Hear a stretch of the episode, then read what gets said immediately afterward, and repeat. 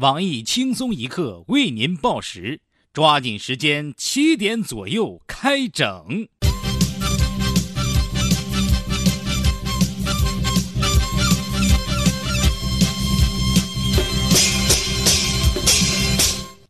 本节目由活见鬼 APP 独家赞助播出。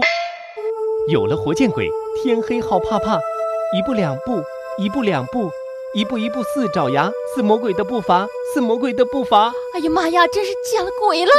以前想见个鬼实在难，要摆坛，要施法，还要请道士。很多时候见到的鬼完全不是你想要的菜。现在有了活见鬼 APP，让一切变得更简单。只要拿起你的手机，打开活见鬼 APP，我们有数十种鬼怪类型，女鬼、猛鬼、吊死鬼、僵尸、吸血鬼等等，种类齐全，任你挑选。还有数千种见鬼情景，在你睡觉时，在你吃饭时，在你上厕所时，在你发呆时，花样繁多。只有想不到，没有见不到，每次都会给你一个大大的惊喜。不仅如此，这款 APP 还有强大的雷达功能，只要手指轻轻一点，就能搜索到周围三公里以内所有的鬼。更贴心的是，活见鬼 APP 预约功能，可以在你指定好的时间地点，轻轻松松活见鬼。我们还和阴曹地府银行达成了长期的战略合作，现在网上支付立即返现五十元冥币。前一百位打进电话的听众朋友，还可获得七点整定制版速效救心丸一瓶。我们都太习惯了忙碌，太在乎值不值得，也活得太累。偶尔停下手中的种种事情，不去计较，就像曾经那样，一次又一次地沉浸在自己的奇思妙想中。当你再度睁开眼睛，哈哈，活见鬼！还等什么？明天中元节，鬼门关大开，千载难逢见鬼的好机会。看见的、看不见的、瞬间的、永恒的，通通都让你看见。快拿起你的手机，下载活见鬼 APP 吧。下面偷偷插播几条新闻。各位听众、各位网友，大家好，今天是八月二十七号，星期四，我是专调九零后的约炮小能手小黄。大家好才是真的好，约炮也是要看脸的。我是小贝，今天要整的主要内容有：深圳保安大叔专钓九零后，带不同女孩一年开房九十次，在骗色盗财。警方称他长得一副诚恳模样，很容易引起女生信任。我台单身青年鲁大炮对此很不理解，不是说看脸的年代吗？怎么长得诚恳也能逆袭了？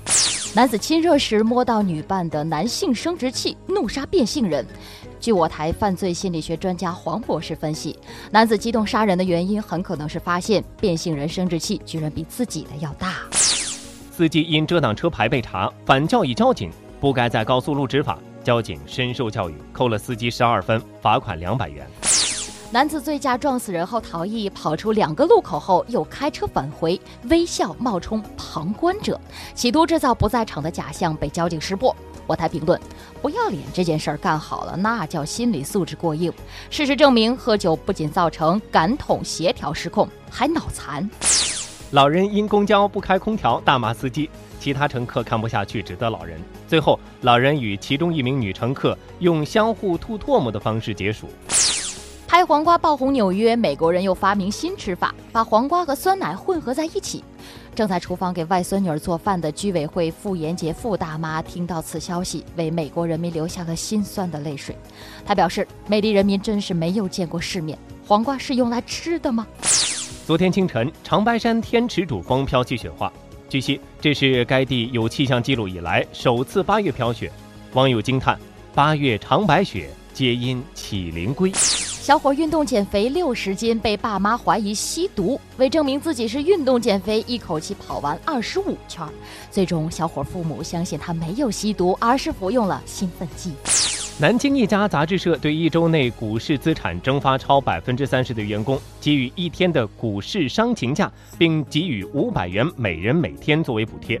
据我台常年混迹股市赔得只剩裤衩的鲁大炮分析，此事定有蹊跷。那些炒股的多是上班不认真、偷偷看盘的，老板这么做是为了收集他们上班炒股的证据，然后再开除。请股民朋友们切勿上当。子女上学，家长被要求开无犯罪证明，民警为其开证明并吐槽太荒唐。为简化开证明流程，我台居委会傅延杰傅大妈建议，希望政府赶快出一个良民证，以后一证在手，走遍天下都不怕。陈晓和陈妍希合作《神雕侠侣》后，假戏真做，日久生情。近日，两人恋情被曝光，粉丝纷纷送上祝福。姑姑还和杨过在一起了，好期待尹志平的出场。为响应“十三五”计划，从物质型消费走向服务型消费转变，二十七岁杭州姑娘小谢因为擅长剥蟹，在网上发了技能服务，每单十元，喂到嘴里加五元。我台评论：不找干爹，靠手活好赚钱，值得敬佩。男子行窃被抓现行，见无法逃离，害怕被打，情急之下竟脱下裤子现场方便，并将粪便涂抹在自己的脸上和身上，企图逃离。据现场围观群众卖酱油称，小偷在那种情形下还能大便也是不容易，当时只顾着拍照发朋友圈了。全球数千名政治人物在瑞士开账户，目前名单尚未透露。居委会副研杰夫大妈表示：“我们的干部都是一心一意为人民服务的。这个名单里面百分之零点九九肯定都不是我们的干部。”美国最大男妓服务网站被查，其在线服务的男妓数量有一万零五百人，遍布全球两千一百个城市。已经在股市赔得裤衩都不剩的资深股民鲁大炮表示深受伤害。本来以为炒股破产了，就靠这个维持生活，看来一点希望也没有了。河南新乡悬赏三万抓偷葱贼，洛阳赏五百元寻副市长。对此，群众表示不理解，这样羞辱领导太不像话了。难道一个副市长的出场费就这么低吗？广东率先试点学习股票知识，从小学生抓起。今年九月份开学时，正式试点开设金融理财知识教育地方课程，参加学生将近一万人。为配合该课程，学校还将另开一门物理课，教在天台如何做一个为国护盘、大义凛然的抛物线。下面请听详细新闻。济南一男子醉酒驾车，将正在施工的两工人撞倒，造成一死一伤。事后，男子下车查看，紧接着逃离现场，之后又开车返回，若无其事的在路边围观，连交警询问他都面带微笑摆手：“怎么可能？不是我。”直到警方从肇事车里搜出他的身份证，他才不得不承认。目前，该男子已被移交司法程序。事后，该男子称是因为相信最后警察会公布一人自杀未遂、一人自杀身亡结论，所以才敢肇事逃逸后面带笑容的返回现场看警察处理现场。没想到，因为演技拙劣，露出马脚。警方称，当时因为太晚了，事发现场只有他一个人围观，简直跟黑夜中的萤火虫一样耀眼。鉴于犯罪心理学指出会有嫌疑犯犯罪后回到犯罪现场，因此很快就断定了微笑男就是肇事者。我台评论：该男子用事实证明了爱笑的人运气都不会太差。这句话并不是恒久不变的真理。想要有好运气，就要努力提高自己的演技。人生如戏，全靠演技。建议你看看一本书，叫《演员的自我修养》。假作真实，真亦假。化粪车不慎翻倒，引起村民哄抢。今天中午，一辆化粪池运输车辆倾翻，车上还装有三十二吨还冒着热气的粪便，无数黄色、棕色、黑色成块的粪便被倾倒在路上和高速护坡上，散发着刺鼻的臭味。附近村民闻到气味，纷纷组队赶来哄抢粪便。有不少人拿着家中盛饭的锅碗瓢盆，开着农用小三轮车，乘车装回粪便；也有一些人因为赶到的不及时，没有抢到最新鲜的成块粪便，只好用手将散落在公路上的粪便捧起，费力地装到自己的容器里。更有甚者，竟在现场吃了起来，令围观群众目瞪口呆。现场警察无法制止，劝也劝不住。据现场正在抢粪的围观村民卖酱油称，这些粪便色泽新鲜，因混合各种粪便所导致。这不同于自己家中的粪便口味单一，正是做屎酒的上等材料。说着，他拿起一小块粪便，津津有味地尝了起来。据悉，这种屎做出来的酒具有延年益寿、保健的功效。他打算把抢来的粪便拉回家中地下室尘封多年。据车主说，这一车粪是他刚刚从市内各个收费厕所费力掏回来的，正准备运回家里做饲料使用，谁料发生了这种事情，这老乡太让人心寒了。事故导致车辆拥堵几十公里，由于路上粪便散落，气味令人作呕。警察称，等清理完再通车。